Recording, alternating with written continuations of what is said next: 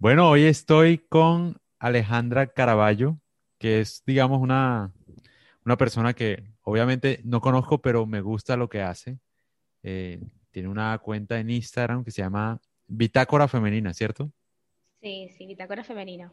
Exactamente. Y tú hablas acerca de, bueno, la feminidad. Feminidad, elegancia, etiqueta, eh, hipergamia, saber estar, subir de nivel, básicamente. Principalmente para las mujeres, ¿cierto? Sí, enfocada 100% en las mujeres, son mi nicho. Son tu nicho. Y tú eres súper joven además. O sea, me, me parece curioso que te dediques, o bueno, que tengas como ese, ese, no sé cómo decirlo, ese, ese lado pues de incentivar una comunidad así siendo tan joven. Me, parece, no sé, como, como chévere. De verdad que sí. ¿Cómo, Ay, muchas gracias. ¿Cómo lo descubriste? Bueno, ¿por qué hiciste esa página? Bueno, mira, yo creé Bitácora Femenina, a, puedo decir que a principios del 2020, cuando descubrí toda esta información, que la fui descubriendo poco a poco a, través de distintos medios, en este caso el principal medio fue YouTube, y todo se debió a que durante la pandemia estuve mucho tiempo, como todo el mundo, encerrada en mi casa, y yo siempre he sido una gran consumidora de YouTube. YouTube siempre ha sido una de las plataformas o de las redes sociales donde yo más tiempo gasto y empecé a ver videos como de costumbre y me encontré un día con un video de Anna Bay, que ella tiene un canal, ella tiene un curso de élite que se llama School of Affluence. Y ahí fue donde empecé a tener idea de lo que era la feminidad, la hipergamia, eh, la moda un poco más, hablando de la elegancia moderna. Y así fue como inició todo esto, este viaje que no he terminado y que me, encanta porque pues estoy ayudando a chicas de habla hispana. Sí, y yo creo que tu viaje no va a terminar nunca, aparte. Yo creo que eso ya hace parte de ti. Vas a seguirlo haciendo. O sea, tú, tú, no lo haces por, digamos, por dinero, por cosas así. Yo siento que eso ya va... O sea, es que uno cuando empieza, uno no piensa que, mejor dicho, eso va a ser parte de uno, o sea, se vuelve algo como... Una responsabilidad, yo digo, como una ya, algo que, pues yo lo veo como una responsabilidad, pero algo que me encanta y me apasiona tanto y es una responsabilidad linda, es algo que disfrutas hacer, es maravilloso. Exactamente, ajá. Y te iba a preguntar, bueno, dijiste hipergamia, ¿qué entiendes tú por hipergamia? O sea, bueno, ¿cómo lo entienden ustedes? No sé. Bueno, la hipergamia... ¿Cómo lo ven? Si tú buscas, de hecho, en los buscadores en Google, vas a encontrarte que es eh, relacionarse amorosamente o tener una relación sentimental con una pareja que se encuentra en una posición socioeconómica superior a la tuya. Sí. Que te permita de pronto una estabilidad económica o te permita hacer parte o conocer una, un círculo social o un estrato distinto al tuyo básicamente eso, como en palabras castizas, como decimos acá en, la costa. Eh, sí, podría decirse conocer a una persona o estar en una relación sentimental con una persona en una situación socioeconómica superior. ¿Eso principalmente tú lo ves en mujeres o crees que los hombres también hacen lo mismo? He visto casos de mujeres y de hombres. Y de hombres, ¿cierto? Sí, eh, yo creo que no hay como que no es, sí, no hay distinción de género para practicar la hipergamia y está perfecto. O sea, yo siento yo soy una persona que soy muy tolerante con la gente que realiza las cosas que siente que van acorde a su personalidad y a lo que mejor se desempeña para ellos. Y a mí no me parece mal que un hombre, o sea, yo no lo apoyo, pero si un hombre quiere practicar la hipergamia, pues está en todo su derecho. Sí, yo también digo lo mismo, aunque obviamente, no sé, o sea, siento que yo no estoy de acuerdo, obviamente, estoy en la posición tuya, o sea, yo tampoco... Exacto, yo tampoco... O sea, yo no estoy de acuerdo, pero si lo hacen, pues bueno, allá cada Bien cual. por ellos, exactamente. exactamente, pero no creo. O sea, yo siento que esa responsabilidad es de uno. O sea, no sé por qué, pero digamos que uno está más ligado desde siempre, ¿no? O sea, biológicamente más fuerte en, ciertos aspectos, entonces como que uno debería, no sé, encargarse de eso, siento yo, pues, no sin la duda mujer. alguna, sin duda alguna. También estoy de acuerdo con eso. Te iba a decir algo que, yo siento que eso también es algo natural, ¿no? De, la mujer. Y creo, porque hace poco estaba leyendo un libro, ¿no? No sé si es de animales a dioses o qué, pero decía como que la mujer en general, obviamente antes de la agricultura, no sé, hace que 13.000 años, ponle. Antes de que empezara la agricultura, la mujer estaba con cazadores recolectores, ¿no? El hombre más fuerte, el más capaz, el que cazaba mejor y tal.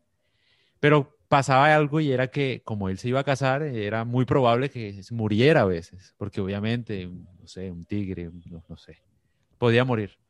Entonces ella lo que hacía era que ella no se iba a casar, por supuesto, pero se quedaba con, sus hijos. Una vez que el cazador moría, ella pues lo reemplazaba inmediatamente, obviamente, porque necesitaba sobrevivir.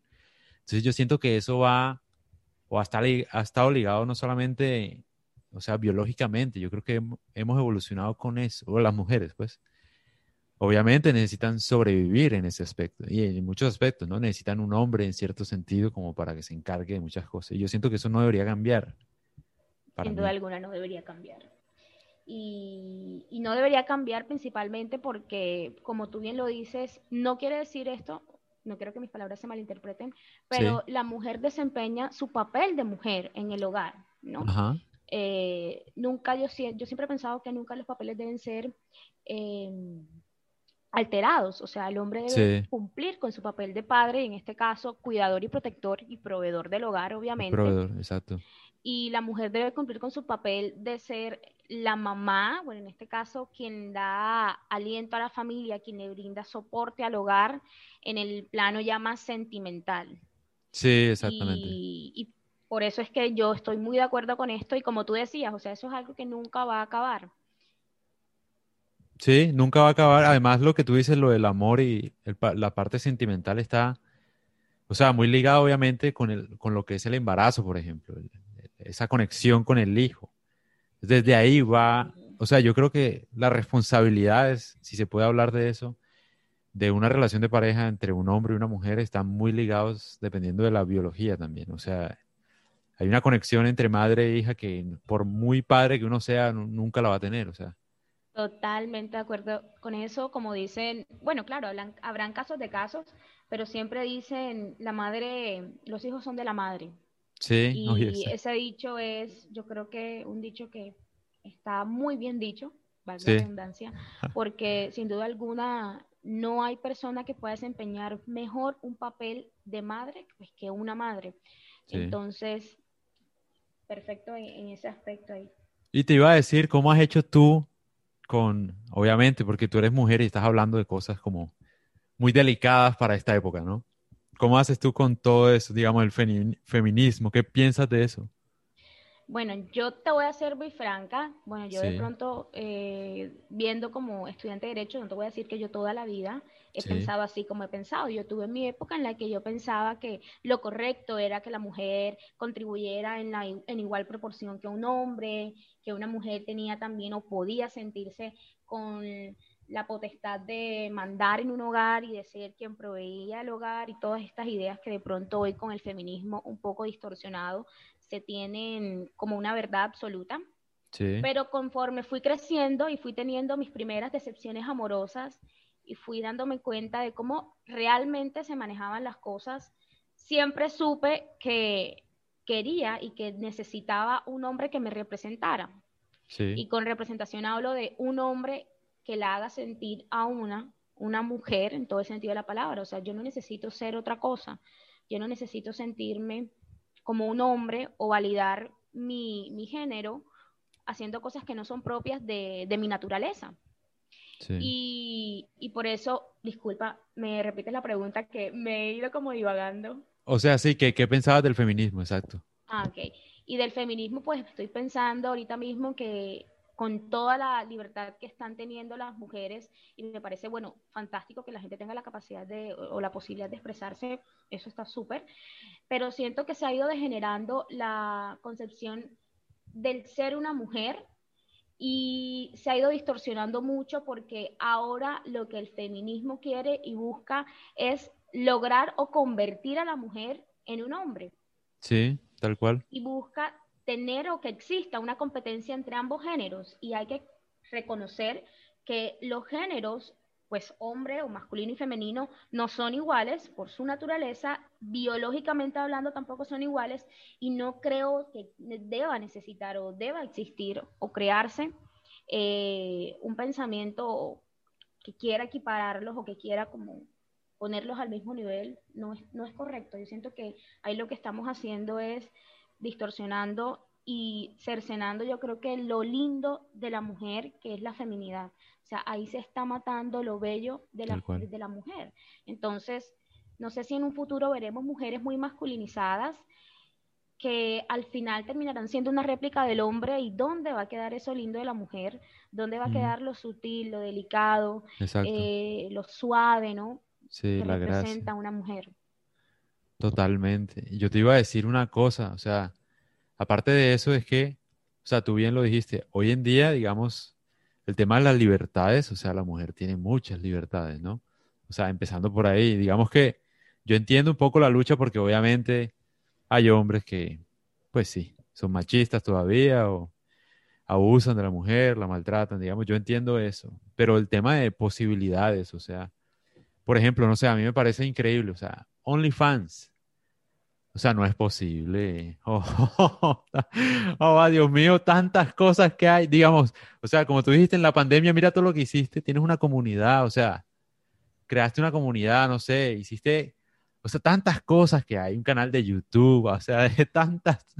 Hoy en día una mujer tiene muchas opciones, o sea, como para hacer OnlyFans, ¿no? Que, o sea, básicamente vender el cuerpo por 5 dólares mensuales. O sea, digamos que hay cosas que no se ayudan y eso no es empoderamiento. O sea, tienes toda la posibilidad de, todo, de aprender lo que sea. O sea, puedes hacer hoy en día lo que sea. Literalmente no hay algo que una mujer no pueda hacer. O sea, siendo sincero.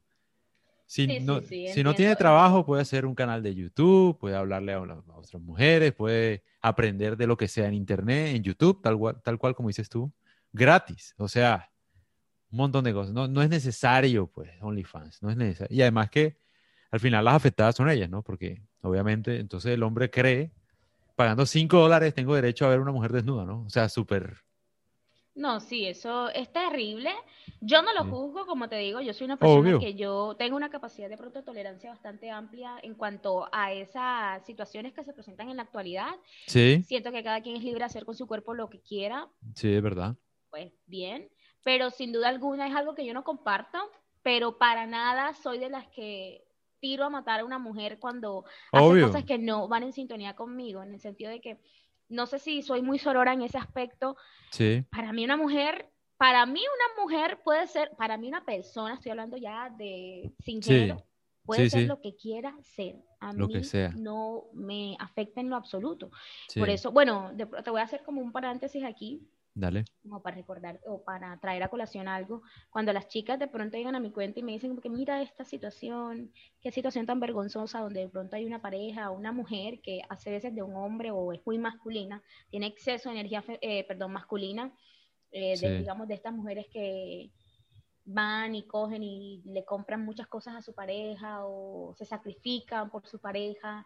Yo digo, bueno, a ver, o sea, a mí me da igual lo que la gente haga. Claro qué es lo que no debo hacer. Entonces, si ellas quieren, hablando ya como del caso en particular, si ellas quieren desnudarse, pues allá ella. Lo triste, sí es verdad que te voy a, resaltar una cosa y destacar de lo que dijiste, es que empieza a haber una generalización de lo que es la mujer. Exactamente. Cuando la mujer ya empieza a rayar en ese libertinaje excesivo y empieza a darse a conocer al mundo masculino de esa manera, el hombre empieza a creer que todas las mujeres son iguales. Ajá. Y entonces mm. cuando nosotras como mujeres y como, como género femenino nos sentimos, eh, eh, bueno, nosotras en este caso, mujeres de alto valor, como nos denominamos nosotras mismas, sí. nos encontramos con este tipo de hombres, nos sentimos tristes, nos sentimos de pronto eh, fuera de sí, no, no entendemos por qué el comportamiento o el pensamiento de estos hombres, pero es debido a eso.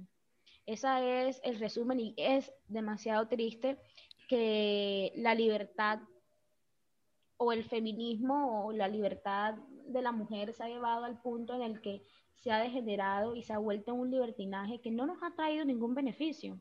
O sea, ese tipo de, feminismo no es el feminismo real, empoderador de la mujer, para nada. Eh, yo siento que existen otras maneras de poder resaltar los atributos de una mujer. Em, bueno, trabajando, yo siento que maravilloso si la mujer quiere trabajar, estudiando sobre todo. Cada día hay más mujeres en la parte científica, haciendo descubrimientos, aportes a la ciencia, a la salud, a las matemáticas. Eso sí es un verdadero empoderamiento de la mujer, que cada día sean más las mujeres que gobiernen naciones enteras, eso sí es empoderador, pero no, sin duda alguna, no es empoderador que una mujer pues venda su cuerpo. Lo respeto, sí, pero no lo veo como algo empoderador en lo absoluto. A mí me gusta que como hablamos, obviamente no, es decir, nosotros no criticamos a nadie, estamos hablando de una situación, que eso es muy interesante y yo siempre trato de hacerlo, es decir, eso es como algo que, decía Warren Buffett, y es, si uno va a criticar algo, criticar la situación y no la persona, ¿no? Total. Nosotros hablamos de OnlyFans en general, obviamente, la situación, ya la mujer, si yo, llego a hablar mal de una mujer en particular, está mal, porque uno no puede hablar mal de nadie, menos que no conoce ni sabe su situación. Pero lo que tú dijiste es muy, muy interesante, o sea, y es que, o sea, la mujer, yo hablo obviamente, yo no sé, digamos, muchas cosas de ustedes, pero digamos que he leído algunas cosas. Sé, por ejemplo, que a la mujer en general, hace poquito, o sea, digamos, hace 100 años, no sé, hace nada, le costaba mucho el hecho, por ejemplo, de estudiar en una universidad, de tener acceso, de que pensaran que podía ser inteligente, porque lamentablemente, pues se tenía la idea de que una mujer, no sé, no, no, tenía las mismas capacidades que un hombre y obviamente sí las tienes, es decir, biológicamente somos iguales de capaces, pero la mujer luchó contra esa, ese estigma social, luchó y luchó bastante fuerte, o sea, yo conozco el caso de mujeres, creo que participaron en la, la creación de la primera bomba nuclear, no sé, que no tuvieron ningún crédito de nada de lo que hicieron, obviamente ellos no pensaban hacer una bomba nuclear, pero digamos que ella participó, es el caso de una mujer, no me acuerdo el nombre, en todo, no recibió el crédito de nada, no le pagaron, o sea, y era, no recibió un Nobel, ganaron solamente los hombres, porque no le daban crédito, y ella trabajó así, arduamente, sin quejarse ni nada, o sea, luchar contra toda esa imagen que tenían de que las mujeres solamente debían ser hermosas y tener hijos. Luchar contra, contra toda esa imagen y tener los derechos que tienen hoy en día para volver a hacer lo mismo en OnlyFans, por ejemplo. O sea, eso, eso a mí me, me, me, causa conflicto. Sí, exacto, me inquieta porque obviamente yo entiendo, hay muchas mujeres que luchan con eso, o sea, de verdad, talentosas, que todo el tiempo, pues son como iguales, ¿no? Obviamente, iguales pero distintos. Claro, te entiendo. Entonces a mí me da rabia, por ejemplo, no, que tres dólares y ya veo a una mujer, no sé, haciendo lo que sea. Y además, el precio, el precio me causa conflicto. de verdad. Aparte del precio. O sea, porque me estás diciendo que no, las mujeres valen tal, son hermosas y tal. Solo por tres dólares mensuales tengo derecho a verte desnuda, hacer lo que sea para mí. O sea, no. ¿Me entiendes? Hasta eso me duele. hasta, hasta el precio. En serio. Mm. Bueno, eh, para, bueno, como digo yo, aquí hay de todo en la vida, que en la viña del Señor hay de todo y para todos. Es triste que se den esos casos, pero se dan, se dan. Son se dan igual, sí. Más de lo que uno cree, entonces. Sí, lo que uno debería. Exacto, lo que uno debería trabajar, por ejemplo, bueno, cada quien en su movimiento, digamos tú con tu movimiento creas mujeres altos, de alto valor, que no van a hacer eso, obviamente. Y, y por el parte con el, con la gente que... y aspiro. Ojalá, sí. con la gente que me sigue, yo lo que digo es que no paguen por eso, porque es que además se crea la falsa idea de que una mujer, no sé, tengo derecho a ver una mujer desnuda, o sea, lo que tú dijiste, como que uno va asimilando. Y, y, bueno, mira, yo creo que existe, ahora que hablas de eso, existe como un límite en el hecho de pagar por ver a una mujer, pagar por sexo y pagar por una mujer en el sentido de comprar su amor. Si bien es cierto que yo necesito a un hombre proveedor, quizá llegan muchos hombres, y te lo digo en mi caso personal, han llegado hombres a mi vida que están acostumbrados a pagar por sexo y, se les hace algo normal. Y cuando de pronto yo llego a exigir mis estándares, o a exigir no, sino a exigir que se me trate como yo sé que se me debe tratar, salen con cuentos como, ah, pero es que para eso mejor voy y me acuesto con una prepago porque yo sé que voy a obtener esto eh, como resultado, o sea, sexo. Y ahí es donde yo voy al punto de que se crea el estigma o la falsa creencia de que con dinero todas las mujeres tienen que tener sexo conmigo. Si yo tengo dinero, yo puedo comprar a cualquier mujer.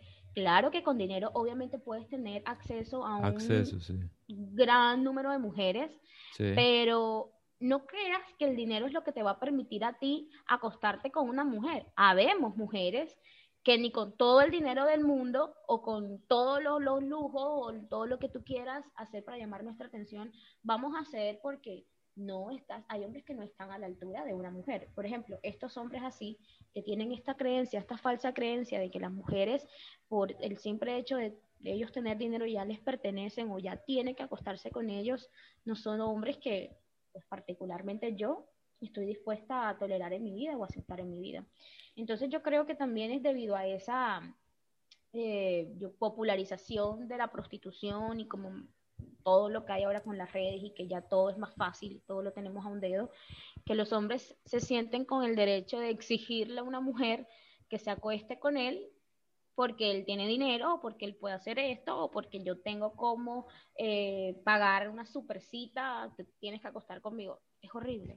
Sí, además eso demuestra un poco que no, que no le va bien con las mujeres, o sea, irónicamente. Es decir, si uno tiene que también que pagar así como si fuera una transacción es porque no entienden nada de mujeres. O sea, no sé, como que muy, muy ido. O sea, sí me entiendes. No sé qué, en qué cabeza cabe eso. Sí me entiendes. O sea, el amor no, bueno, no, el amor, pero ni siquiera el sexo surge así. O sea, ni siquiera por una noche surge así como comprándolo así. O sea, así no se da. Yo no entiendo también eso. Yo creo que tú lo que valoras más en un hombre, obviamente yo, yo no digo que el dinero no sea importante, claro que lo es pero es más como la capacidad, o sea, la confianza que hay detrás de una persona que tiene dinero, o sea, como la, no sé, la forma en que te puede tratar, la forma en que, no sé, en la que se vende a sí mismo, que no, no está esperando comprar, comprarte, obviamente, te está como que ofreciendo, ofreciendo un, un, montón de posibilidades, eso es lo que me parece a mí, o sea... Sí, total. Ahí estoy completamente de acuerdo contigo. Oye, qué, qué eh, curioso eso que dijiste de pagar por sexo, por ver y por, no sé, salir. ¿Cómo fue que dijiste las tres como categorías? no, sé. No, recuerdo qué dije, se me olvidan las cosas. Pero no joda, o sea, sí, súper, no sé. Yo no, sé, ajá, dime. Eh, lo que te comentaba en ese caso era que, eh, no sé si, bueno, no sé si sabes, pero sí hay hombres como que eso te ha pasado a ti, ¿cierto? Sí, me ha pasado. Eso me ha pasado. No, puedo creer esa Y tengo, bueno, yo tengo un, un, espacio, una sección en mi, en mi cuenta donde expongo a mediocres, que yo le llamo a estos hombres o le llamamos a estos hombres hombres mediocres o hombres de alto valor para no ser un poco tan despectiva con la palabra. de bajo valor, sí. de bajo nivel. Tan sutil. Eh, sí, un poco más sutil. Nosotros respetando a los hombres que sabemos que son basura. Oye, verdad, sí. Ante todo, el respeto. Eso veo, eh, sí. Sí. Entonces... Em, este sujeto un día me escribe y, me, pues él mira, fíjate que él siempre me había querido, me pretendía, había querido salir conmigo, pero yo siempre había dicho que, porque esto es algo que yo creo que tú y yo no estamos de acuerdo en esto, Qué bueno. es que a mí me gusta, ah, bueno, yo le enseño a mis chicas que un hombre debe poner esfuerzo o hacer el esfuerzo desde la cita número uno, desde el primer instante en el que él pretende a una mujer. Sí. Como dice uno, uno, acá en Colombia, uno le mide el aceite a una persona desde el primer momento. Y a mí me gusta medirle el aceite a los hombres desde el primer momento, aunque suene muy eh, grotesco, como lo quieran llamar, pues son términos castizos y es la definición correcta para lo que yo busco. Medir el aceite desde un momento uno. Entonces, este hombre siempre había querido salir conmigo y me había sugerido planes, o sus sugerencias eran planes muy... Ir a frisbee, por ejemplo. Sí. Yo no, yo no soy mujer para ir a frisbee. Fuera de modestia aparte y todo, o sea, no es que yo me crea, yo sé lo que valgo. Y yo le decía, no te preocupes, yo respeto, quizá yo dije, de pronto es un chico, un hombre que hoy no tiene dinero, yo le dije, no te preocupes, cuando quieras, tú me hablas, armamos un plan chévere, salimos a un buen sitio, si necesitas ahorrar, todo bien, yo te espero, o sea, yo súper bien, fíjate. Mm. Y cuando este chico vuelve a, escribirme, porque yo sabía que lo iba a hacer, porque así son los hombres, Sí. Eh, yo dije, no, pues ya ahorró lo que tenía que ahorrar, fue lo que pensé yo, o guardé el dinero que tenía que guardar y ya sabe, ya está claro conmigo, ya él sabe que me tiene que llevar a un buen sitio. Y no, para nada, o sea, su respuesta fue, ay, te tengo que llevar a tal sitio. Y yo como que, a ver, ya esta conversación la tuvimos, sí. y vamos a vernos, vamos a vernos en tal sitio, porque yo también, en algunos casos, soy la que digo a dónde quiero que se me lleve. Ok. Em, y así me lo dijo sin son ni ton. Me dijo, no, pues la verdad es que para irte a llevar a ese sitio, prefiero pagarle a una puta, así, tal cual, que ah, me va a dar sexo y, y, yo sé que lo que me voy a gastar en un super restaurante, ella me lo va a retribuir de una u otra forma. Y yo dije, mira, aquí tengo, la verdad es que yo puta no soy. Y, y, si tú estás acostumbrado a pagar por sexo, que veo que sí lo estás, pues no nos vamos a entender.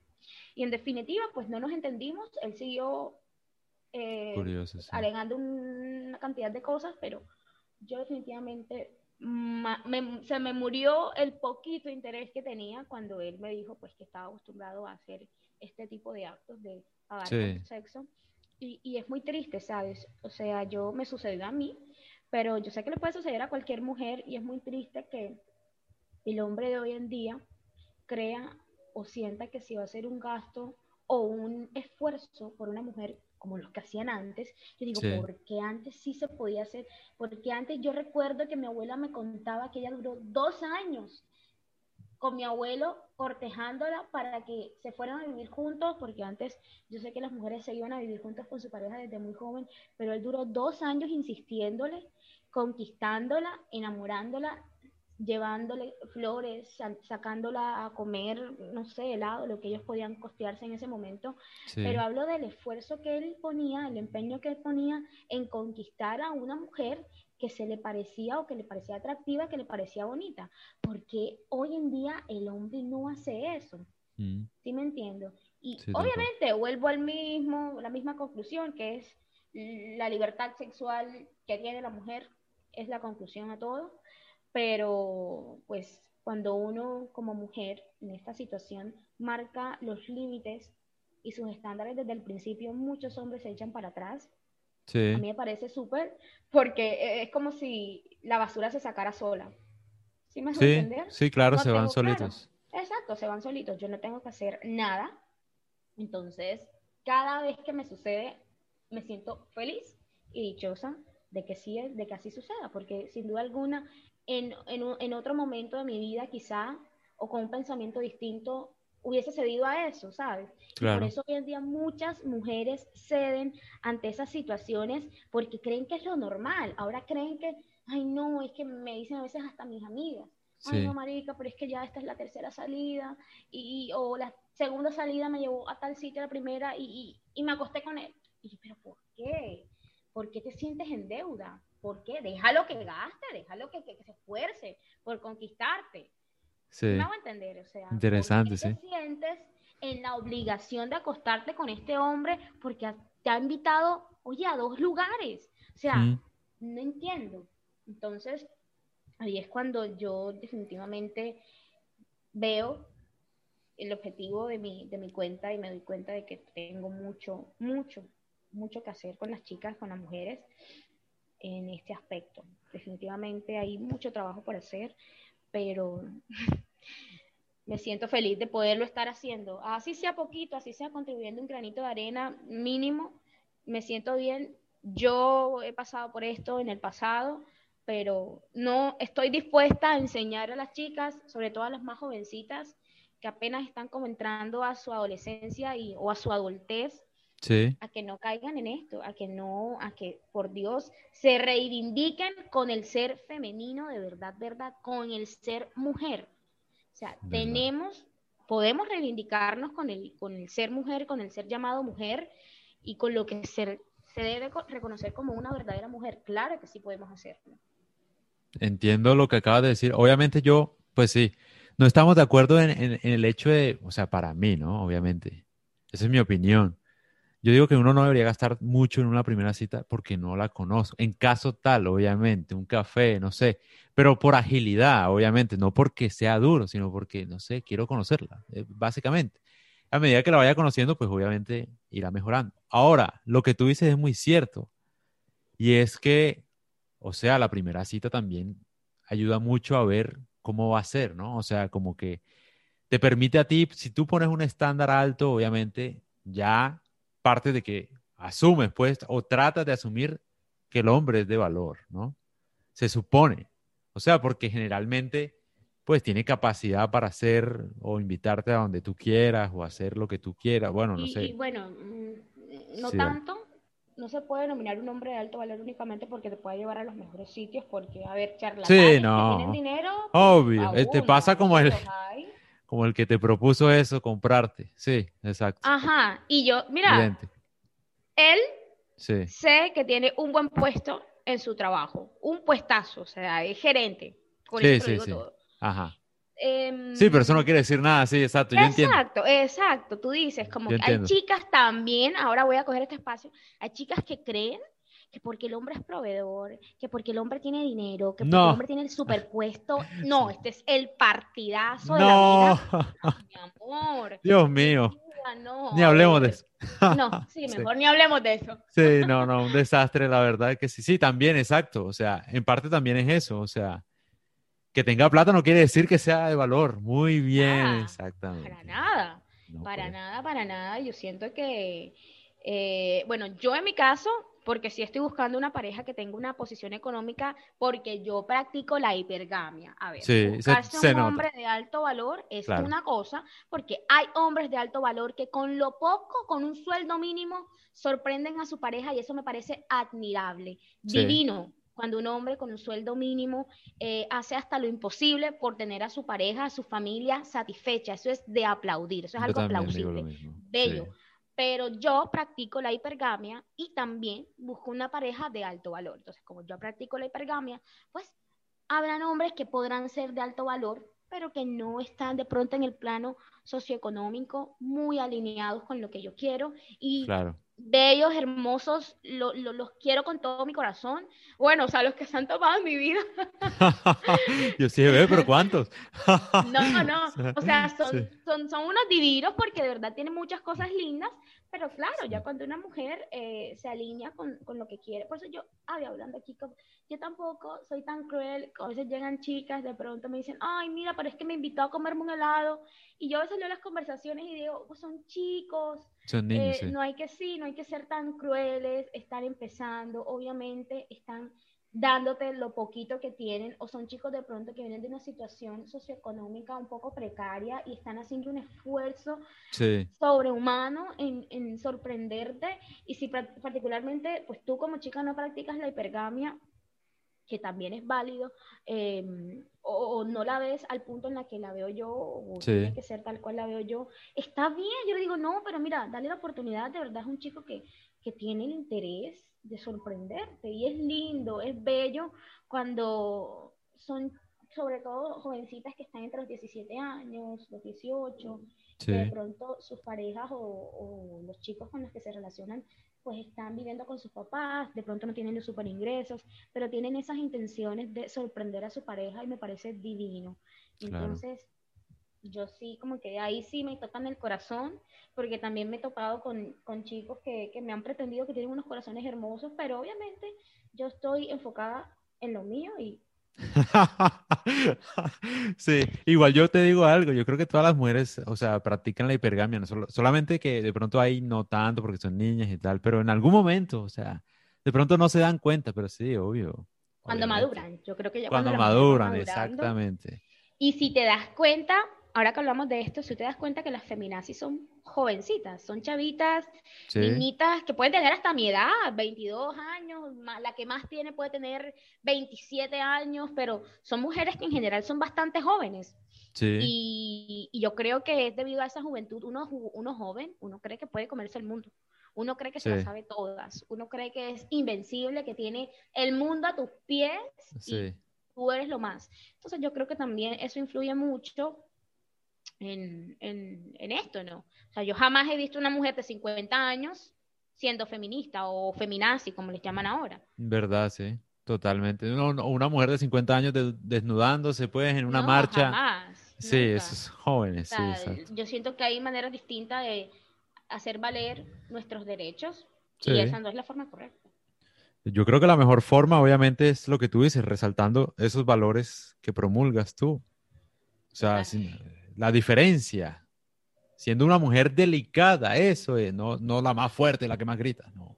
Fíjate que hay algo interesante con esto del feminismo y es que el feminismo debería respetar las distintas creencias y posiciones de la mujer en general. Sí. Porque es una corriente que va en pro de la expresión de la mujer, de la libertad de la mujer. y si yo como mujer quiero ser ama de casa, sí. ¿Cuál es el inconveniente? ¿Por qué se me debería agredir a mí por eso o, menospreciar por eso? Exactamente. Ahí es cuando entro muy en conflicto con este feminismo, que yo digo que es un falso feminismo, por esa situación, nada más por esa pequeña situación en la que no se respetan los, los pensamientos y las creencias de, las semejantes.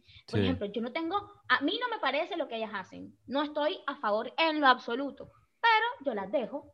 claro. Porque vivimos en un mundo, en un país, Colombia, donde la libre expresión es un derecho que todos tienen, y ellas pueden y están en su derecho. Ya, yo no tengo nada en contra de eso. Bueno, sí tengo mucho en contra, pero como tal, yo Tenemos. las dejo. Sí, exacto. pero ellas siempre viven como con el resentimiento y... Sí, es que fíjate, es que en esa misma energía, es cuestión de energía si hablamos claro. en esa energía es masculina, ese odio, total, eh, estresadas, la cara. Tienen un resentimiento hacia el hombre, pero yo digo, ¿qué les hicieron? Sí, hay hombres malos. Yo también digo lo mismo. conocemos hombres malísimos. En la sociedad actual, montones. montones, sí, son millones. Claro, pero por favor, tampoco se justifica un odio hacia, hacia el otro sexo a ese punto, no. Sí, exactamente. O sea, igual ella viene de un padre también. Es decir, no sé, o sea, igual no necesitamos. Los contextos en los que estas chicas se habían criado, no sé si de pronto. Sí, eso sería muy interesante verlo, eso que acabas de decir. Yo quiero saber qué porcentaje de mujeres feministas han tenido un hogar disfuncional, por ejemplo. Disfuncional, de pronto son chicas. Bueno, no quiero tocar estos temas porque me parecen muy delicados. Son sensibles, pero es muy interesante ver eso. O sea, porque uno entiende muchas cosas también. Claro, claro, claro. Y hay que hacer como una investigación al respecto. Tal cual. O sea, a mí, a, mí, a mí no me gusta la investigación. no, sí, habrá alguien que... sociólogo, esto puede ser un tema Súper tema. Exactamente. Súper tema. O sea, porque obviamente, ¿qué porcentaje de ellas han tenido papá o no han tenido? O, han sido mamá. abusadas O abusadas sexualmente, exactamente. Eh, puede ser un tema, un punto. Y ahí, claro, uno entiende todo. Claro, y ahí ya tú lo ves con otros ojos. Ya claro, pues, claramente, uno entiende el odio, obviamente. Por ejemplo, yo no creo en los hombres feministas, en serio, a no ser que haya tenido una experiencia con una mamá, que le hayan hecho algo a la mamá de él o a la novia de él, de resto yo no sé, yo no creo en eso, porque muchos hombres también hacen la fácil. Y es, ah, digamos, sí, la igualdad, mujeres empoderadas, ay, pero este macho no entiende, ah, sí, para ganar la validación de ustedes. Los y no, tanto eso, hay hombres que se esconden en el feminismo. Exacto. Para ser flojos, para ser hombres mediocres, para no para quitarse el peso de encima de ser quienes provean a un hogar, de ser quienes lideren un hogar, ¿no? Oye, sí, muy interesante. no, ese es el punto fundamental del por qué el hombre hoy en día es feminista. Es fácil que... es desligarse de, una responsabilidad. Claro, poner a la mujer a trabajar. Es que, ¿te acuerdas? Yo, bueno, yo puse una publicación, ahí me dieron palo firme, ¿no? Que la mujer tiene que trabajar, que no sé qué, qué tal. Hey, el que dice eso, hermano, es porque es mediocre, como dices tú. O sea, si yo tengo la posibilidad, porque bueno, como dices tú, uno es joven y uno cree que se puede comer el mundo. Si algún momento yo tengo dinero suficiente, yo no quisiera que mi mujer trabajara. O sea, si ella lo quiere hacer bien, pero yo no quiero, yo no quiero. O sea, para mí, como dices tú, yo quiero una mujer que sea lo contrario de mí. O sea, yo me la lucho ganándome la vida, con los problemas, con todo. Yo quiero que ella se dedique a sus hijos si quiere, a, cuidarse, a, no sé, a ser feliz. A mí eso, la gracia de una mujer me mata. O sea, yo veo a una mujer elegante que se cuida, que se echa cremas. A mí eso me encanta, porque es todo lo que es todo lo que no soy. O sea, es como uno no, es como ver algún universo distinto. Total, total. Yo estoy acostumbrado a un no, a mí me encanta, por ejemplo, lo puesto un hombre súper masculino. Sí, o, sea, Yo, yo, yo, veo, no sé, mi, novia, mi ex, se ponía cremas y yo decía, no sé, o sea, me, parece, me, me encanta verla haciendo eso, ¿sí me entiendes? Me, me, fascina verla porque yo digo, pero es una vaina, es otro mundo para mí y yo necesito es otro mundo. Yo no la voy a, a cargar con mis problemas, el trabajo que estudio, que yo quiero que ella sea feliz en lo de ella. Y eso, eso obviamente no lo entiende nadie, pero, por ejemplo, ¿para qué yo quiero que ella trabaje? Yo no necesito que ella trabaje, yo quiero que ella sea mujer, se dedique a lo que ella quiera, o sea, haga lo que quiera, pero no que no tenga la obligación de, de trabajar ni nada, porque de eso me encargo yo, porque en parte yo valoro mucho, por ejemplo, tener una mamá, si es que yo llego a tener una madre de, de mis hijos, o sea, yo valoro eso demasiado, porque yo tuve la mía y tuve la fortuna de que ella me crió. O sea, y para mí, o sea, es, es importantísimo. o sea. No, fíjate que sí, César. Hoy estaba hablando con mis primas precisamente ahorita mismo ese tema y yo ayer tuve una reflexión, no sé, en la tarde, creo que después de leerme, estaba leyendo. Sí. Y yo dije, definitivamente, yo necesito criar a mis hijos. O sea, llegué a esa, a ese Imagínate. punto. Dije, o sea, no sé qué pasó, no recuerdo qué fue lo que se vino a mi mente y yo dije, yo necesito estar en el hogar. Yo dije, yo necesito, yo antes, te puedo decir, yo hace un año atrás, yo decía, yo, criar hijos, no, mi amor, yo voy a trabajar. Yo voy a trabajar a producir porque yo tengo que darle de comer a mis peladitos. Era lo que yo pensaba antes. O sea, yo tengo que producir porque yo no voy a dejar que mis hijos, pero ahora con esta mentalidad que tengo y que sé que me voy a conseguir una pareja que sea proveedora del hogar.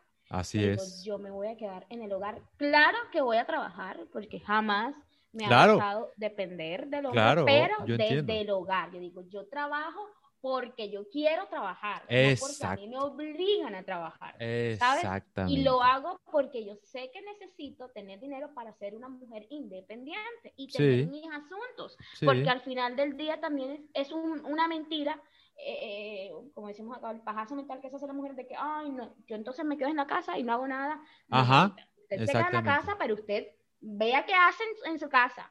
Si usted quiere de pronto ser una modista, una diseñadora, eh, lo que quiera. en el cuento para hacer, una, para ser una diseñadora. Si usted lo que le gusta es enseñar a los niños, dicte clases Excelente. a domicilio o de, o de clases a domicilio, pero no se quede en su casa haciendo nada, porque eso al final del día Sí, al final aburre, la cansa. Y aburres a tu pareja también. Exactamente. Siento que ya, ya ese, ya ese, pues ya esa no hacer, bueno, claro, una ama de casa hace mucho, eso también lo tengo que destacar. Obvio, por los Pero digamos que en un contexto en el que eh, tenga la facilidad y la bendición de tener a alguien que la ayude en el hogar y ella simplemente estar como, pues, sí, claro.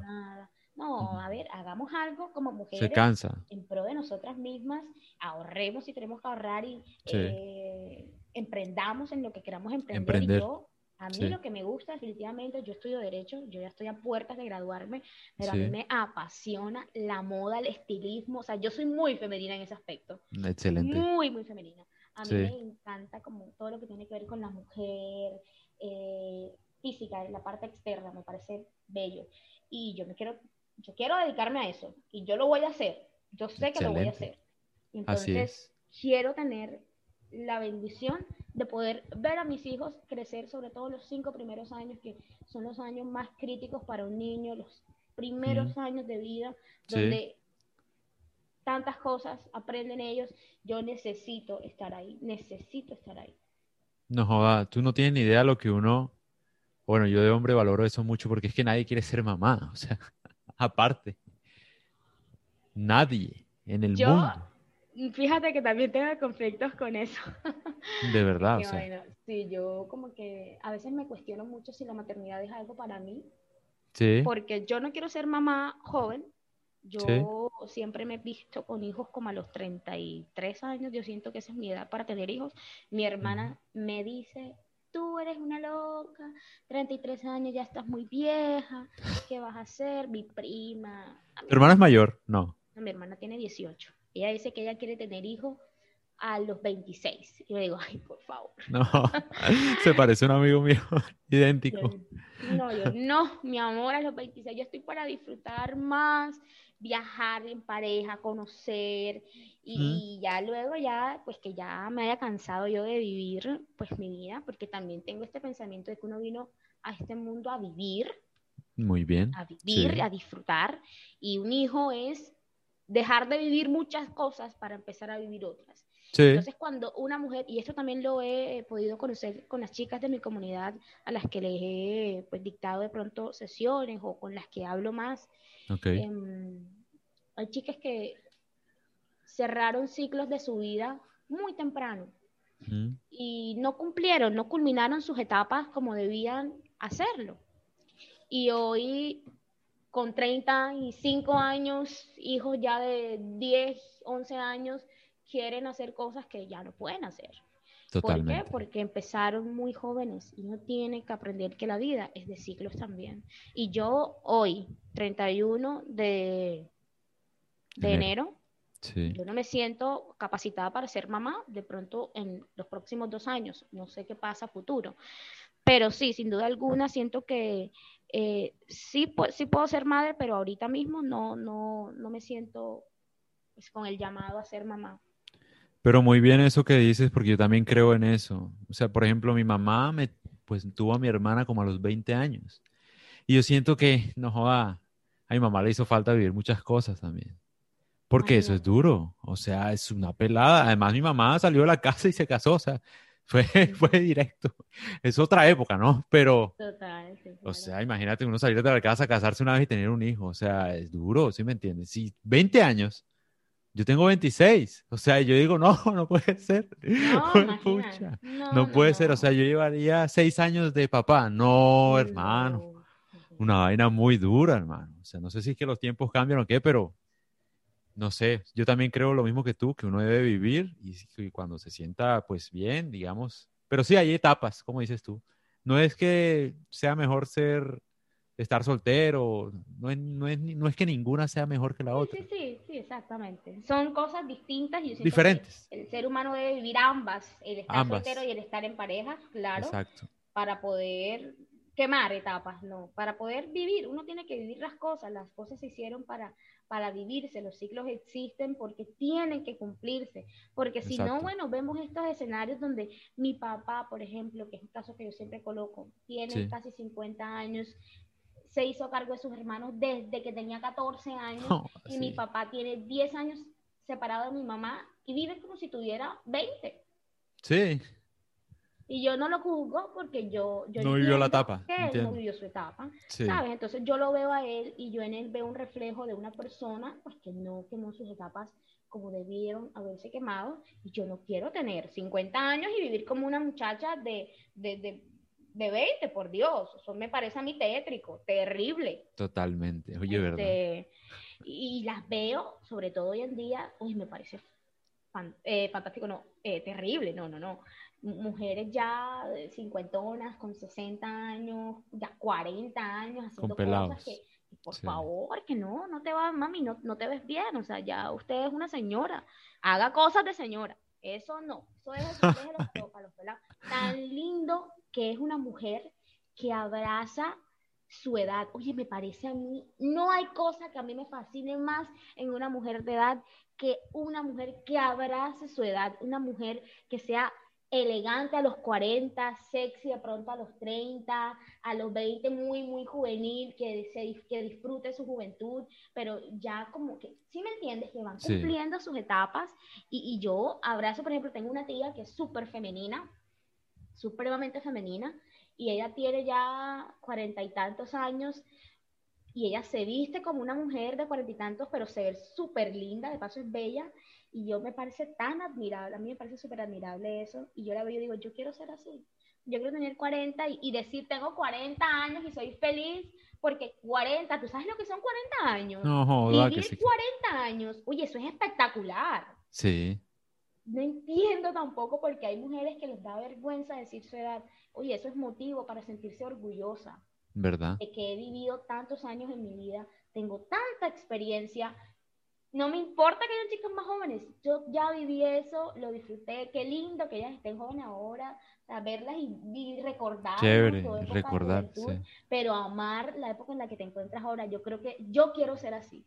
yo quiero, esa es una como de mis metas en la vida y, disfrutar mis edades. Y, y yo tengo 22, César, yo te puedo decir que yo he vivido mi adolescencia, mi temprana adultez como he debido vivirlas con las cosas malas que he hecho, con las cosas buenas que he hecho, pero me siento súper feliz y satisfecha de que estoy cumpliendo mis etapas como debo cumplirlas y le pido a Dios que así sea. Oye, verdad, verdad que sí. Me, parece muy interesante que tú todo lo que dices lo ves como con, con el lente de, del estilo, de la moda, o sea, incluso con la edad, por ejemplo, lo de afianzarse uno. Muy, muy chévere. O sea, me, me parece como cómo involucras lo que te gusta hasta con modelos a seguir. O sea, está en todo. por ejemplo, Carolina Herrera, que es una de mis, yo creo que es referente en la moda número uno para mí, porque es latina además. Una mujer que se ve que disfrutó su juventud a más no poder y que hoy se viste, tú la ves, es una señora. Una señora, sí. Pero se ve, wow.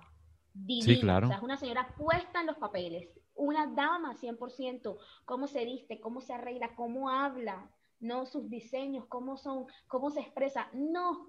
O sea, qué delicia poder ver a una mujer así, me parece fenomenal, a mí me encanta, me encanta y, y, yo sí quiero ser así. O sea, yo de verdad, yo me, ya te juro que yo me miro a los 40, a los 50 años, una súper estilizada, como una dice uno aquí, una cuchi en el sentido no de, de como así operada ni nada. No ordinaria, sino con clase. Sino una con clase. Exacto. Como, como Tutina Santos. Sí, por ejemplo. ¿Cómo va esa vieja? Es demasiado. Espectacular. O la esposa de, actual de Joe Biden. Ah, claro.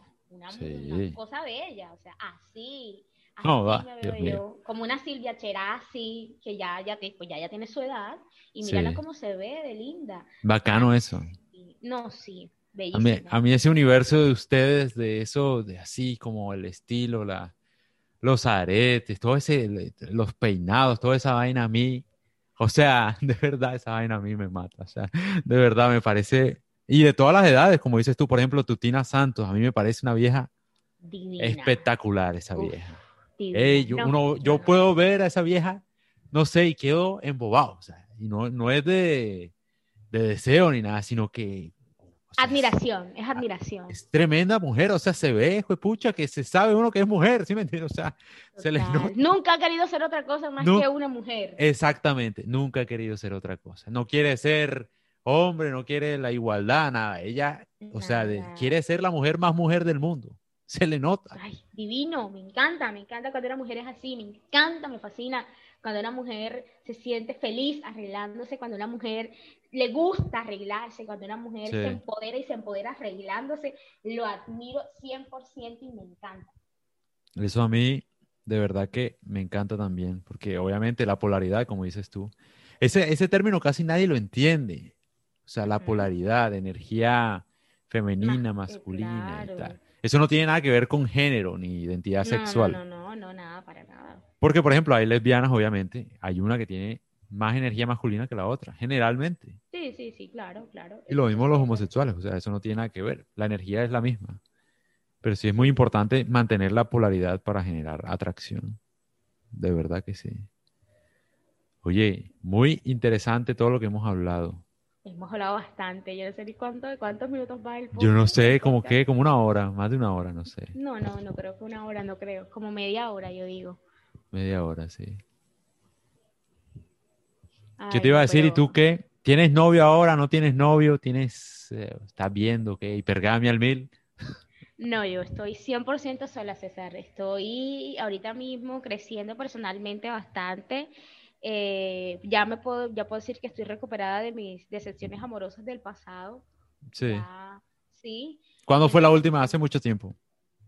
La última. Sí. Puedo decirte que fue para diciembre del año antepasado. Uh, hace rato. Sí. sí, hace rato. Hace rato. Y, y bueno, no, no, es fácil, pero uno, pues, uno, cuando uno se, se empodera, uno puede superar esos, esos espacios, esos casos en la vida, eso es normal.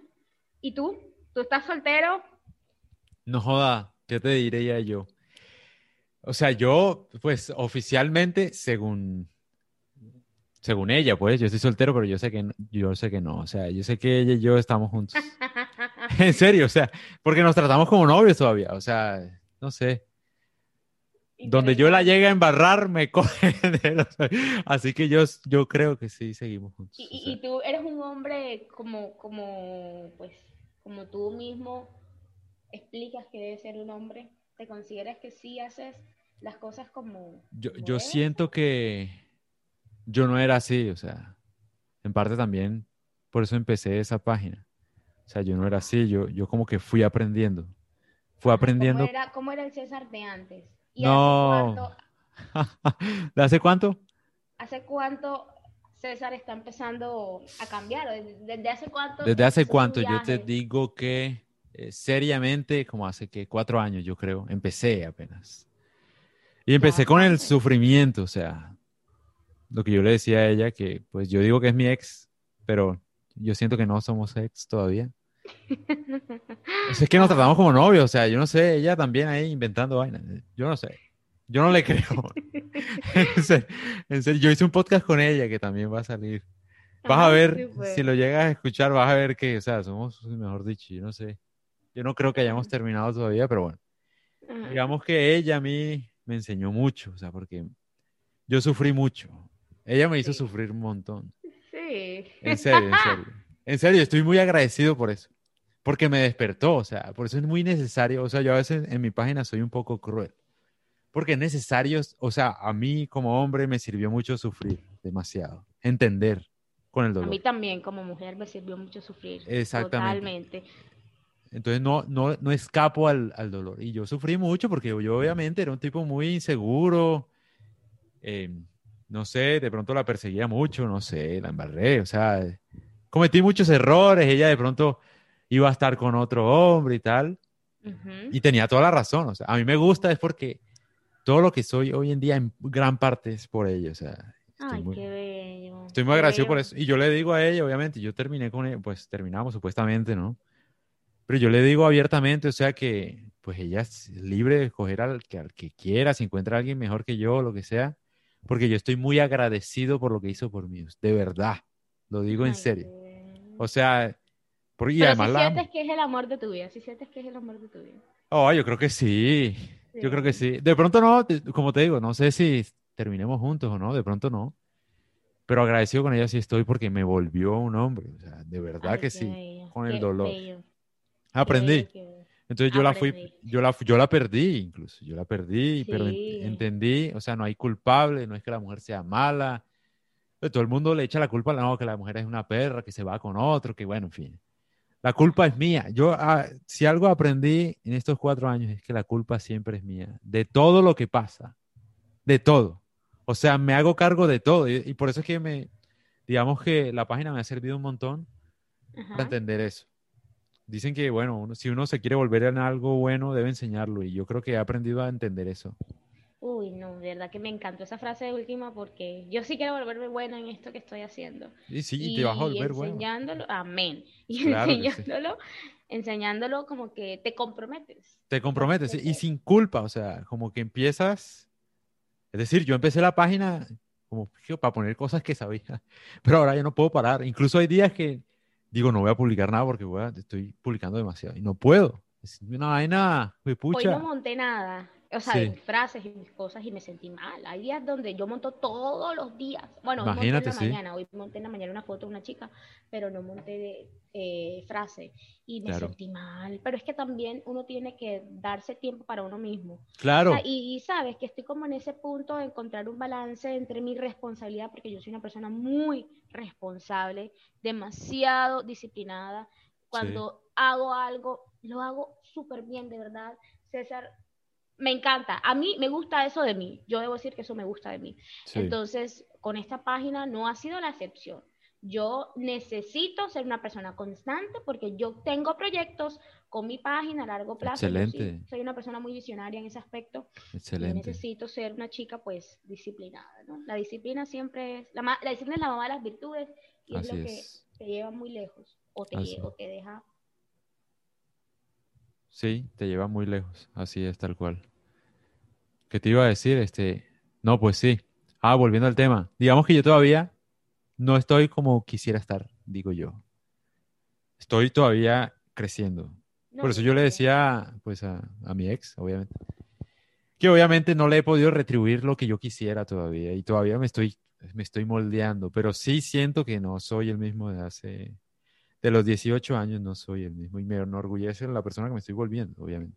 Y todos los días me exijo, pero pues sí, volviendo a ese tema y con lo que dices de la disciplina, Fíjate que yo también tenía eso, o sea, al principio, no, tengo que publicar, tengo que publicar, hay planes a largo plazo, en fin. Pero esta vaina ya se volvió, o sea, un vicio. No puedo dejar. o sea, ni siquiera es disciplina, es una cosa que no, y César, ¿no, me cuesta. te has planteado la posibilidad de hacer videos? Sí, fíjate tú, yo quisiera hacer videos, pero es que tengo problemas con mi computador porque no soporta videos de como de 10 minutos, 5 minutos, o sea, como que se me, se me cierra. Por eso es que no he hecho tantos. O sea, de hecho, nada más he hecho uno. o sea, mío, pues, hablando. Nada más he hecho uno. Pero pues sí, porque me cuesta hacerlo. No, pero sí, pues, digamos que cuando... Un plan a, mediano plazo, no vamos a decir a largo, a mediano plazo. A mediano plazo sí, la idea es hacer videos, porque además tengo como que mucha información buena que quiero compartir. Quiero hacer videos. Ahí estamos y espero de verdad, bueno, yo no sé si las chicas saben o la gente de tu comunidad sabe, César es Samario, de la costa caribe colombiana también, al igual que yo. Y, y, por eso hemos hecho tanto clic en esto, porque, bueno, yo voy a contar cómo fue que yo me di cuenta que él era costeño también. Eso. Eh, esto, eso va a ser una anécdota muy chévere. Yo un día me mandó una de, de mis seguidoras una publicación de él, que ya antes me había mandado publicaciones de él, pero no lo había seguido o no estaba tan al pendiente porque sí veía que tenía como pensamientos un poco contradictorios con Siempre. Sí, sí. y ese, a Siempre. Y, y, me contraigo todos los días. Y, yo digo, todos los días. ¿Qué le pasa? A propósito. Sí, decía, no puede ser. no puedo estar con una persona que no tenga un pensamiento definido. Sí, no, definido no estoy. Ajá, no, yo soy. Eh, sí, sí. entonces, yo, bueno, me la mandó y yo, vaya, esto, esto, esto es totalmente cierto. No recuerdo ni cuál era, pero lo que decía en el pie de foto era algo que yo decía, esto es así. Sí. Y yo empecé a ver las fotos y dije, no, cada vez que iba bajando decía, wow, wow, un hombre con este pensamiento bacanísimo. Y vi en una foto, un comentario que decía, oye, te ves bacano en esa foto de perfil, tu, o tu foto de perfil está bacana. Ah, ya sé, sí, ya me acordé, sí, tal cual. Tiene que ser costeño, donde lo vea, Dios mío. O sea, no puede ser que el mundo sea tan pequeño y Oye, ¿verdad? él termine siendo costeño. Sí. Y yo no, y yo le escribí de una, yo, hola, ¿de dónde eres? sí, me acuerdo. lanzada. me acuerdo, sí.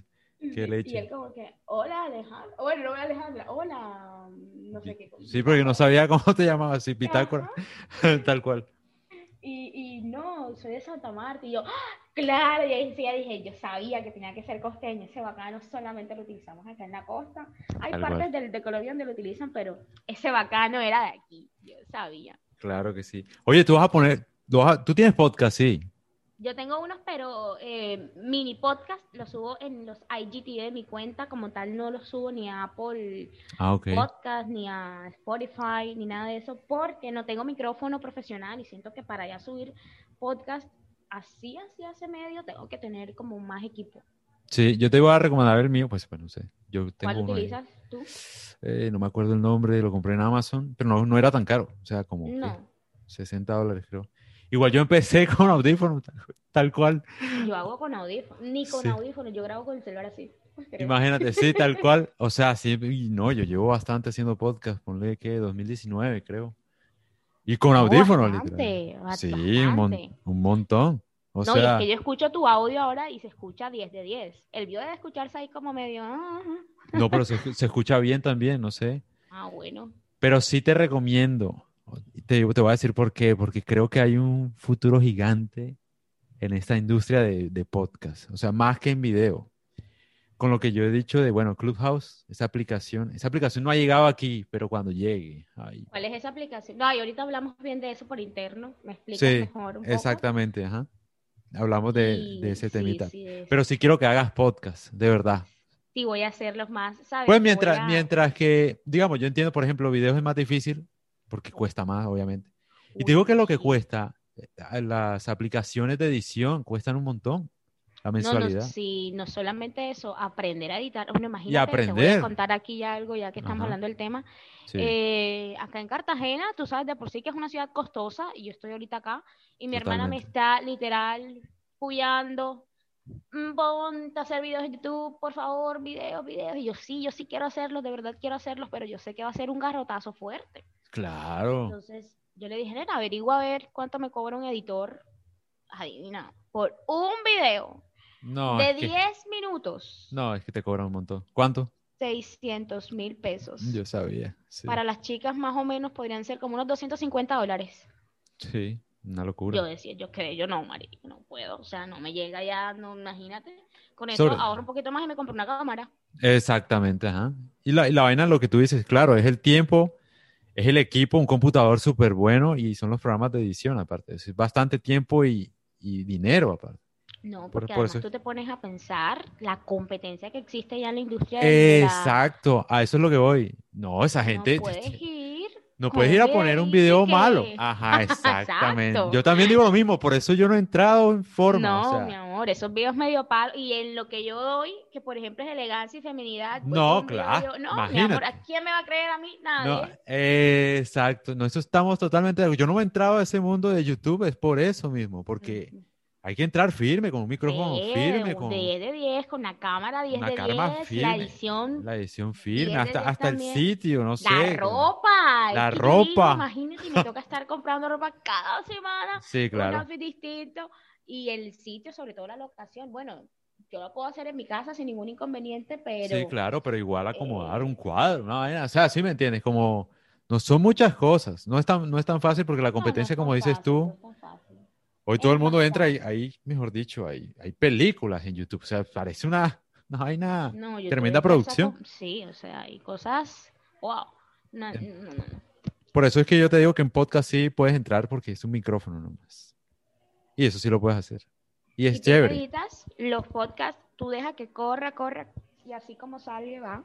Sí, así como sale va exactamente. Pues digamos, por ejemplo, tú tienes facilidad para hablar, además. Por eso es que también te lo digo. Ah, sí, sí, es cierto. No, sí, eso sí. Llevamos Voy hablando hacer- una hora y no, no nos- nunca habíamos no nos hablado. hemos y no nos hemos hablado, no, sí, para la gente que no sabe, no hemos hablado nunca. Es la Nunca. primera O sea, vez que hablamos así largo y tendido. Siempre es como le respondía a una historia de alguno de sus post, sí. posts que me parecían súper y, y- y bueno, así. Ah, bueno, porque de paso que César no sigue, sino nada más dos cuentas que también son de él, entonces como no está Sí. tan al, tanto con mi contenido, pero yo sigo bastante el de él. Y, y siempre Sí. le respondía, y era como que los escenarios en los que hablábamos, pero nunca habíamos hablado así como lo estamos haciendo ahora. Y yo sé que nos caemos bien, o sea, ya cuando vayas a. Santa Marta, eso es va. fijo que nos tenemos. O cuando vengas a Cartagena o vayas a Barranquilla y yo esté. Claro que sí, no, me caíste súper bien aparte, porque además es bonito esto porque, no, o sea, no estamos de acuerdo en muchas cosas, pero eso no importa igual. No, a mí me da igual, no, de Ah, verdad. la razón no supieras que yo- importa. Que, mis amigas todas son así. Y eso es lo que yo le digo a las chicas. Chicas, para nada. Yo tengo amigas que, que son muy libertinas. Y, Claro. y bueno, chéverísimo. O sea, yo me Sí. imagino que también tendrás amigos que, que dicen que la mujer debe pagar. Claro, uy, no, no sabes- Claro, ¿cierto? Sí, Y no obvio. por eso dejan de ser tus amigos. Exactamente. Aunque Hay mucha que- gente no sabe que yo hago esto, ¿no? Creo que Ah, nadie, sí. no, ni mis amigos, ¿no? No, en serio. ¿En serio? O sea, tú esto lo tienes como un hobby. Como un hobby, en literal. secreto, en secreto. Sí, sí, no, o sea, digamos que empecé y, y sí, o sea, mi novia sabe. Al principio no le gustaban los podcasts, pero ya después ya, ya como que entendió, ¿no? O sea, porque obviamente yo parezco un poco cruel, pero digamos que, como tú bien lo dijiste, yo soy contradictorio a propósito, o sea, como que... Me gusta crear controversia. No necesariamente, pero pues sí, necesito que la gente tenga ideas contrarias y piensen mejor, o sea, porque no hay una idea 100% real, o sea. ¿Sabes? Eso me encanta eso que acabas de decir. ¿Y sabes por qué? Porque en mi comunidad existe mucho la creencia de una verdad absoluta, de un pensamiento. No la hay. No existe. Yo le digo, no la hay. No la hay. Digo, lo que yo les digo, sométanlo, sométanlo siempre a, a cuestionarlo, o sea, a duda. No crean todo lo que les colocan, no traigan entero. Investiguen, lean, apliquen a su vida. Esto verdad funciona así, esto sí será así. Si es verdad que el hombre piensa así, si es verdad que la mujer piensa así, leo, me instruyo, pero van tragando entero por la vida y se meten unos estrellones. Nadie te mandó, mijita. Eso si usted no investiga, si usted no lee, y eso es algo que aprendí en mi carrera, le doy gracias a Dios por ello, todo en la vida hay que someterlo a duda. Si te pones a tragar entero, vas a ir creyendo cuanta locura te digan. Totalmente, y a mí también me ha pasado, no, ni te digo, o sea, una locura. es que esto no me funciona, yo, mi amor, ¿cuál es tu contexto sociocultural? Háblame de tu contexto y te digo si te puede funcionar o cómo te funciona. Porque, por ejemplo, a mí la, mi mentora es una europea que vivió, que vi, que, creo que es de Suiza, ahora no recuerdo muy bien. Sí. Y, yo no puedo comparar ah, el no. contexto sociocultural suizo con el latinoamericano y ah. en particular del, de Colombia. No, y el de la costa, o sea, aparte. El de la costa, imagínate, o sea. No, no, no, no, existe otro universo. Comparación, es otro universo. Tal si te vas a poner a estar aplicando todo tal cual, mamá linda, te vas a frustrar. Excelente. Te vas a frustrar porque las cosas no son así. Mi vida, aquí las cosas son distintas. El hombre aquí es distinto al hombre europeo. Eh. Hasta en Argentina, que es Latinoamérica, el hombre es diferente al hombre de acá. Sí. Gracias a Dios que el hombre costeño, colombiano, eh, en mayor proporción son hombres un poco proveedores. Sí. Puedo decir, pero me he encontrado también con chicas que dicen, en Argentina los esto que tú enseñas no, no aplica. Yo, ¿qué culpa tengo yo? Claro, no, es que es muy difícil uno, es de verdad es muy difícil. Por eso yo soy contradictorio a propósito. Es muy difícil porque a mí también me sale, no, apliqué lo que me dijiste y no, y se fue con otro y no sé qué, oh, mi hermano, pero yo cómo hago, o sea, hay que dejarla libre, o sea, ella puede elegir al que sea, si no te eligió a ti. Bueno, va, no importa, exacto, ya, para adelante, busca otra, no sé, o sea, la idea es uno también coger la información que uno da para sentirse uno bien también. O sea, porque el man piensa que con lo que yo le digo va a tener a la mujer que quiere. No, ya, ya esa mujer ya aquí ve la mano. Sí, ya, unos pasos, una, un manual, una eso no, la vida no funciona así. Pues, nada viene así, mi amor. Nada, en la vida. Uno no tiene un manual para la vida. De manual, la carrera que estudias. Eso. Y eso. Cada año lo van cambiando. es otra cosa. Ah, exactamente. Uy, Dios mío, ni hablemos de eso. Sí, porque no, aquí empiezan, aquí empiezan, no, que es que yo estudié la carrera, entonces ya, salgo y trabajo. Verdad, sí, ya a los dos, dos, años ya gerente, sí, papi, ay, papi. Ay, papi, no. no y la gente que, que se gradúa recién graduada, o sea, que se gradúa recién graduada, que con La gente que se gradúa y ya, em, em, no, no, no, duran un año sin trabajo porque ya esperan el super sueldo. El super sueldo, esa es la gran mentira. Mi hermano, eso no va a pasar. Oh, que sí, que... no, te vas a quedar esperando bastante, ¿viste? Sin experiencia laboral. Ay, mi amor, que sí que, Dios mío, papá. Ay, Dios, no hablemos de eso porque uno se baja de la nube, claro. No, yo siempre he estado aterrizada, yo siempre he dicho... Oye, habrá gente que sí lo consigue apenas sale, o sea que cuentan con la suerte. De Exactamente, pero que ellos sean la excepción no quiere decir que sea la norma. O sea, normalmente no. O sea, normal, normalmente todo toma tiempo. Construir cualquier cosa toma tiempo, una carrera. En la vida, en la vida en general, todo toma tiempo. Así es. A mí me gusta eso que dijiste que piensas a largo plazo. Casi nadie piensa a largo plazo. Es más, te puedo decir, casi, de verdad nadie. O sea, tú piensas a largo plazo, no sé, 10 años, una cosa así, con calma, todo se da, yo creo, si uno espera lo suficiente. Y, y nada llega rápido, nada. Las cosas buenas se hacen esperar. Y eso es algo, Así es. querido César, que me ha tocado aprender a mí. Yo creo que a las patadas, y con lo que todavía tengo mucho conflicto interno, porque créeme que esto es un crecimiento personal yo creo que tanto para la mujer como para el hombre es igual de, yo creo que más para la mujer que para el hombre, porque, insisto, lastimosamente no puedo negar la realidad en la que me encuentro. Para un hombre es más fácil tener a una mujer por esto, o sea, por el dinero, porque yo tengo dinero y soy hombre y puedo estar con ella. Para una mujer de pronto hacerse notar en un, en un mundo donde hay tanta competencia, bellezas exóticas y cosas divinas de mujeres, obviamente con valores y principios totalmente diferentes a los míos. Y ahí es donde yo voy y como que me doy mucha moral a mí misma y es lo que les digo a mis chicas y es tu valor agregado son tus principios, son tus valores, es la manera en la que te comportas, es la manera en la que te, te comunicas con los demás, es la educación que tú tienes, todas esas cosas son tu valor agregado. Eso hace parte de tu marca personal. Por favor, utilízalo sabiamente.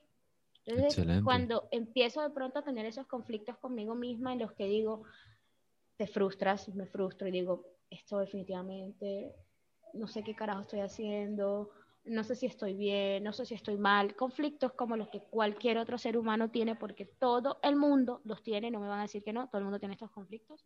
Sí. me hacen dudar mucho, pero siempre, gracias a Dios, llego a la conclusión de que las cosas, eh, bueno, yo soy una persona bastante, no soy religiosa de que profeso una religión, soy católica, pero mi comunicación con Dios siempre ha existido. Sí. Y amo a Dios y yo siempre dejo todo en manos de Dios y digo, Diosito, o sea, tú sabes cuáles son los anhelos de mi corazón y tú sabes que yo soy tronco mujer, yo soy una vieja súper bien. Súper bacán. Sí, yo soy una pelada que 10 de 10, marica. Yo soy de verdad. Pero obviamente, ajá, yo sé que si se tiene que demorar 5 años más, si tengo que durar 5 años más soltera, lo haré. Sí. No hay inconveniente para eso. No hay afán. Y, hay gente que de pronto lo juzga a uno por eso. O sea, hay gente que tiene el atrevimiento de decir, no, pero es que tú, ¿qué vas a saber si tú ni novia has tenido? Y puede que yo no haya tenido un, bueno, sí he tenido novios, pero puede que mis relaciones no hayan sido las relaciones ejemplares como las de ellos, quizá. Sí, pero, es que es un proceso, o sea, uno va aprendiendo también. uno no, lo, lo quieren cohibir a uno de cometer errores, es necesario el error. Exacto, te vuelves tú como, entonces, mm, carga uno con una responsabilidad bastante grande y, y a, veces, la gente cree que uno no puede cometer errores. Afortunadamente yo soy una, una persona muy, muy directa y muy, muy claridosa. Sí. Creo que no vengo hasta haciendo pues, es que los errores son necesarios, o sea, literalmente. Uno no puede empezar esto y decir, no, es que no la voy a embarrar, obviamente, lo vamos a embarrar. Y esa es la idea, porque es que es la única forma de mejorar, o sea, necesito embarrarla a propósito y aprender. Y que me duela, en serio. Totalmente. Y vuelvo y otra vez y empiezo y vuelvo y otra vez, claro, es muy importante. puede que de pronto yo en mi caso no tenga el conocimiento para hablar de una relación estable, súper larga, o de una mamá con hijos, o de una relación de parejas, de casados, porque pues obviamente no he vivido esas situaciones, pero yo te puedo hablar de lo que es estar en una relación abierta, lo que es estar sufriendo por un hombre, te puedo hablar de lo que es un proceso de crecimiento como una mujer soltera, te puedo hablar de una relación tormentosa a mis 18, por ejemplo, y, son escenarios diferentes, pero que es válido, ¿sabes? El conocimiento que tú tengas en esas, en esas áreas es válido, es válido. O sea, tú no tienes que saber, o en mi caso no tengo que ser la mujer con, con la mujer con más pretendientes, o la que más regalos recibe, o la que mejor le va en el amor para poder ser un referente de lo que estoy enseñando, porque yo siento que una cosa no tiene que ver con la otra, o sea, subir de nivel si bien es cierto, implica tener una pareja a tu nivel, a tu altura, eh, es un proceso, ¿sabes? Es un proceso de crecimiento al igual que realiza cualquier otra persona, entonces no me tengo que sentir obligada de pronto a, cumplir con ese requisito por ahora y saber sobre todo que estoy súper jovencita, 22 años, súper joven, entonces, no.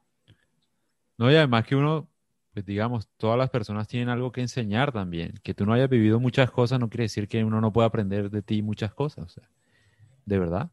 Con 22 años de pronto te falta mucho por vivir, pero lo que has vivido para mí me puede dar luces así tenga 100 años, 50 años. Hay algo que de pronto tienes que enseñarme a mí y que de pronto yo lo voy a valorar, en serio.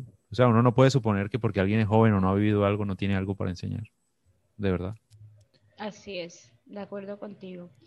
Bueno, yo, ¿y qué, qué te iba a decir? Yo creo que ya, ¿cierto? Sí, ya, ya, ya, ya. Hubo muy bueno este podcast, de verdad que sí. Súper bueno. Sí, me encantó, oye, me ha encantado bastante. Yo, yo quisiera que lo pusieras tú también, bueno, cuando hagas podcast, o sea, te lo dejo también como para que lo pongas en tu plataforma. Cuando yo haga podcast, me van a porfa, vamos a grabar uno también, o sea, te voy a, te voy a, vas a ser yo creo que el primer invitado a mi podcast aunque los míos son mini podcasts, son súper cortos, duran 10 minutos. Súper bien, sí, porque sí. yo, bueno, hay unos que duran hasta 17, podríamos hacer una excepción y hacer un podcast un poquito más largo porque yo los, los monto a, a, los IGTV, entonces no pueden ser tan largos. Tan largos, sí, exacto. Una hora máximo. De una. Entonces, muchas gracias de verdad por animarte a hacer esto, porque yo sé que no nos conocemos, o sea, es difícil. Digamos que tanta confianza, hablamos como si nos conociéramos. E, eso es muy difícil. De verdad, entonces, de verdad, gracias por tu opinión, por, Siempre todo. Y te voy a dejar aquí que las redes tuyas, bueno, cuando lo suba. No sé, las de la página, ¿verdad? No las tuyas. Sí, bueno, ah, claro, la de la página. Eh, bueno, Bitácora Femenina, arroba Bitácora Femenina, con doble al final. Ya César lo estará dejando por aquí. No sé Excelente. si entonces, muy, muy feliz de haber estado en este episodio contigo. De verdad, ha sido un placer para mí, una conversación tan amena y me encanta, me encanta. Sabes que me encanta tu contenido, me encanta lo que haces y te admiro mucho. Gracias, Aleja.